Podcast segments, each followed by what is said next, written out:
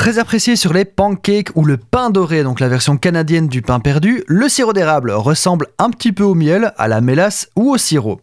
Enthousiaste de la gastronomie, bonjour, difficile de croire que ce sirop sucré est fait à partir d'un arbre. Et pourtant c'est bien le cas.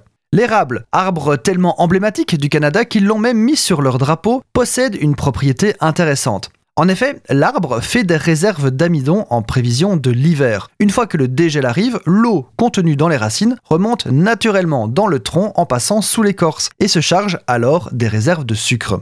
Et c'est à ce moment-là que les acériculteurs, donc c'est leur nom, viennent entailler l'écorce de l'érable pour laisser cette eau couler de l'arbre et la récolter. Un petit peu comme pour le caoutchouc. Évidemment, à l'heure actuelle, les techniques de récolte se sont modernisées et le temps du trappeur arpentant la forêt avec son seau est bien sûr révolu. La récolte de cette eau sucrée que l'on appelle l'eau d'érable, qui n'est pas tout à fait de la sève, ne se fait qu'à un moment précis de l'année, quand les températures des nuits sont négatives et celles du jour positives. Typiquement entre 4 et 6 semaines, entre mars et avril.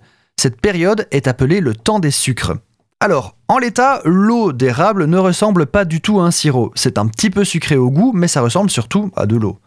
On va la faire bouillir et la réduire pour concentrer les goûts et le sucre. Il faut compter entre 30 et 40 litres d'eau d'érable pour faire 1 litre de sirop d'érable.